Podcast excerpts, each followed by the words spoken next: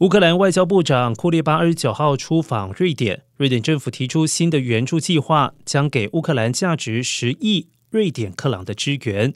而在军事、经济和人道救援等方面，支持仍然在抵抗俄罗斯的乌克兰。支援计划中，一半的经费将投入军事防卫，另外一半是投入建设等非军事用途。瑞典总理安德森表示，国界绝不可透过武力改变。瑞典将对乌克兰做出长远坚定的支持。乌克兰与欧盟有共同的未来，瑞典会在对抗俄罗斯入侵的路上继续给予乌克兰的支持。